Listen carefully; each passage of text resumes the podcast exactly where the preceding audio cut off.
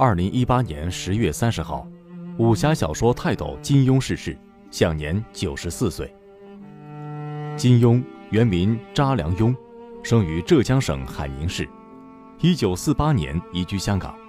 当代知名武侠小说作家、新闻学家、企业家、政治评论家、社会活动家，香港四大才子之一。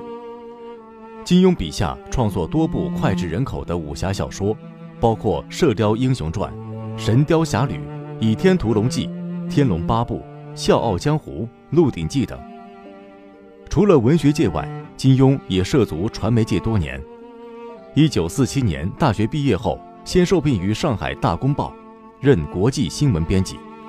一九四八年，《大公报》香港版副刊急需翻译人员，金庸被报馆调派来港，